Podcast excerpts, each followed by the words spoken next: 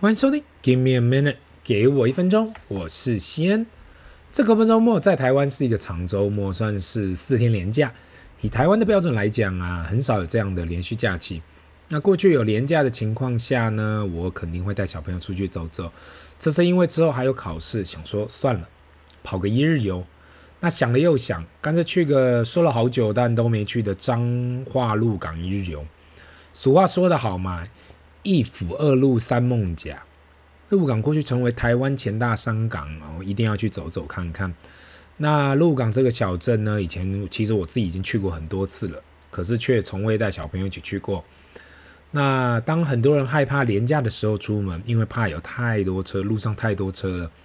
那多次经验呢，发现呢，第二天出门其实路上车最少。一开始南下的时候，从头到尾高速公路上都没有太多车。很快的从台北出发，两个小时就到了鹿港。这个在彰化的小镇，目前应该是以观光为主。说实在的，现在规划的很不错，因为我们很早到啊，停好车。那第一站呢，我们来到了鹿港天后宫参拜一下。每一次来到鹿港，好像都是以这里为中心出发点。那在品尝各式小吃，有肉羹啊、蚵仔煎啊，其他各式各样的美味小吃啊，看了该看的老街跟古迹。鹿港老街算是规模比较大的范围，走来走去，因为走了很久，但其实就是在那一个小范围里头绕来绕去而已。那另外一个很有意思的地方就是摸乳巷，小小的一条巷子，两个人宽可以走过去，如其名啦，就是如果不小心走过去就摸乳了。那走之前当然也要去买阿正肉包，鹿港肉包店很多，上次看到某个 YouTuber 介绍，就一定要来买买看，不管是最出名的肉包还是每间肉包店。看到都是大排长龙了，但是其实排了不久就买到，所以请大家要有耐心等候。另外，玉珍在这个百年老店吃了很多次，还是想要尝尝看里面的大饼跟其他的糕饼类。在离开鹿港后呢，也绕去了彰化市一趟，带了小朋友上八卦山大佛看，站上了景观台，遥望了整个呃彰化市啊，也难怪为什么有这么多情侣想要上山来看夜景。毕竟能那么靠近市区去看整个夜景，那这一次的遗珠莫过于台铁的扇形车库。彰化市呢，来了那么多次，一直都没去到嗯这个景点嘛。那以为会开到下午五点，想不到四点多从八卦山离开后，才发现啊，想不到下午四点就关了。只能说每个旅行都会有那么一点点的小遗憾，没关系，至少知道下一次。我们来呃来看的时候啊，知道要看什么。离开前不免的要再去品尝彰化霸王跟控肉饭。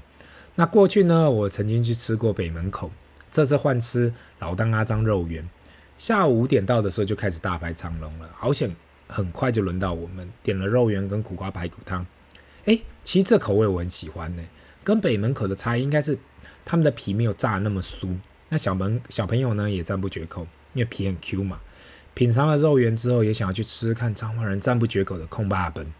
附近的全控肉饭一直是现在台湾五百碗的第一名，可是到现在才发现啊，原来控肉饭是彰化他们当地当早午餐在吃的。每一间店几乎过中午就休息了，那这又是另外一个残念。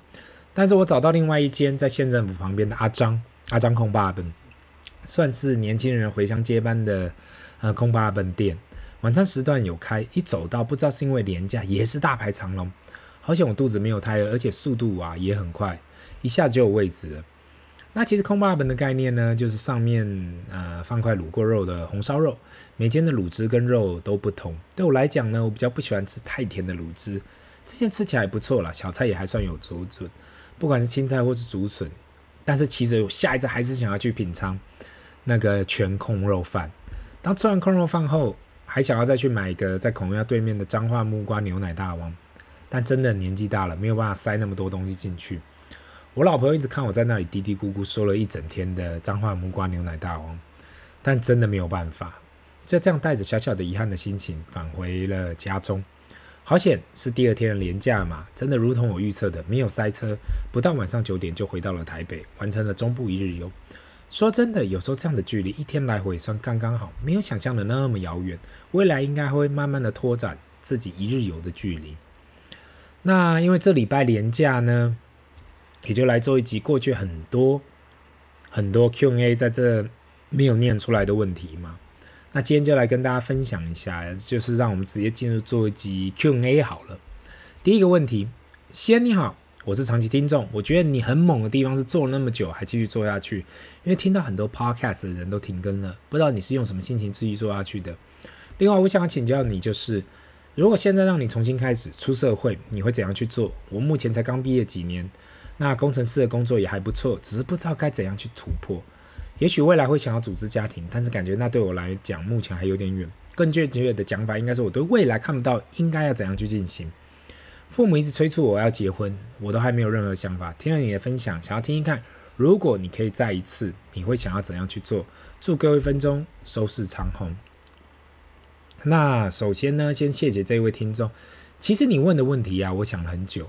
如果再给我一次机会，我会怎样做？这已经是超过二十年来年前的事了啦。那说真的，如果再让我重来一次，我会发现过去所人说啊，很多人说嘛，在学校好好读书，出来找份好工作，稳稳的做事，然后组织家庭，这样的观念根本不对。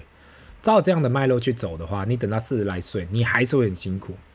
到了后来，我自己分析过，如果要让自己的未来过得更好，你只有两条路可以走：一，那就想办法，在要找机会去创业，不管是你在学校的时候，或者出学校的时候。想过，如果去了大公司打工，或是外商领个高薪，好像很爽。但是等到你三十来岁的时候，或者是到四十岁，你就会发现天花板很快就会到来。那以前觉得人生可以一直成长的时候，很快就会变得，诶，我这个成长速度突然缓慢，或是根本不会动了。那因此，其实二十来岁的时候，或二十岁的时候，你就要知道这件事情，尽快去找到可以让自己快速成长的事业，不管是做什么也好。也许二十来岁的时候，我们什么都不懂。但是犯错的成本相对的低很多，当然可以把你的未来掌握在自己的手上，因为比自己的未来掌握在别人的手上好。那第二条路呢？如果你对于创业或其他事业不感兴趣，或是你觉得那就不是你所喜欢的事，你想要做的事，那就要记得一定要了解投资，懂得投资，去学习投资。不管是投资什么，很多人说他只要投资不动产也好，很多人说他只要投资金融商品就好。不管你选择投资什么，一定要尽早开始。或许你会感觉。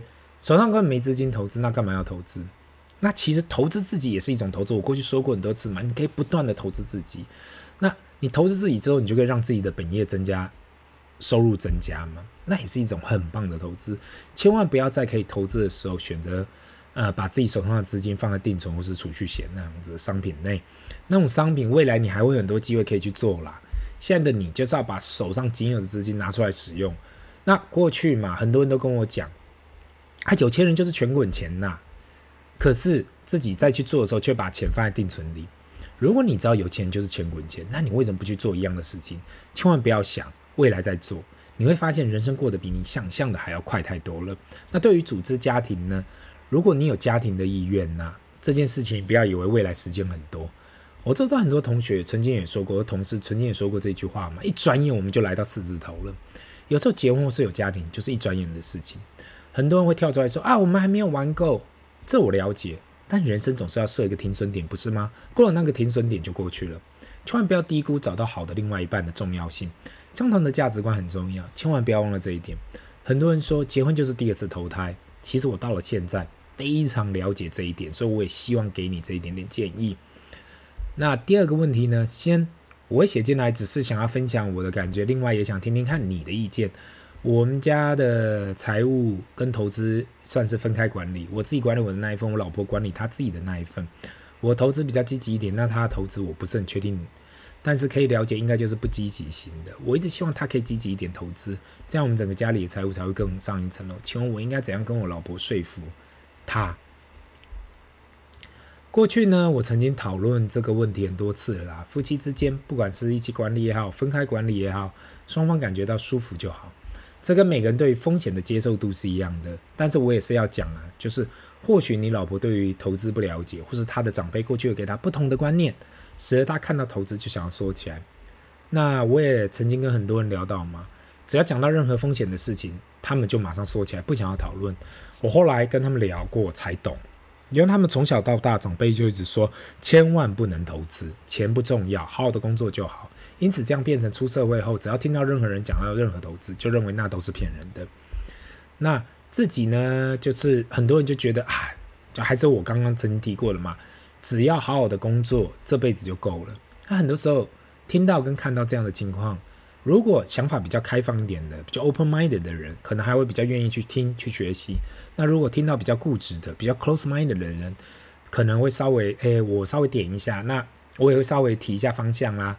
但是我现在目前我已经学会了嘛，不要去改变任何人的想法。很多人的想法已经根深蒂固了，特别出社会后，那那已经有了自己的想法嘛，你要叫他做任何改变，过去的想法是非常非常困难的。与其去想要去说服任何人，去改变任何人，不如好好的把自己做好就好了。第三呢，就是过去有人提到嘛，你一直提到指数型的 ETF，我想要问你是从哪时候开始投资指数型 ETF 的？然后为什么会开始指数投资指数型的 ETF？那谢谢这位听众啊，这是非常好的一个问题。我第一次开始注意到 ETF 是在二零零八金融风暴后，那一次真的是惨烈，美股大盘至少修正四十 percent 以上。台股更不用讲了，在那之前，我也认为投资金融商品就是不断的换股跟找到新的标的物，只是那样波动真的非常大。慢慢我一直在想了，一定有什么方法，可以一方面稳定的跟着经济成长，另外一方面还有大幅度的成长。这时候让我看到指数型 ETF 这个产品嘛，我觉得如果我好好的配置一部分的资金进去，它至少让我有个保底的成长率，不管是个人选股也好，透过基金也好。这都有太多的人为因素在，那我一直在想，有没有办法把人为的因素拿掉，透过指数型的配置，至少可以跟着经济成长一起进行。我在这 podcast 会推荐人配置部分到指数型的 ETF，就认为如果你对于投资没有太多研究，也没太大兴趣，至少要让自己的基金、自己的资金呐、跟上经经济成长，而不是被通膨打打败嘛。这为什么我会开始？配置投资指数型的 ETF，希望以上有协助到你。那这里是 Give me a minute，给我一分钟，我们下次见，拜。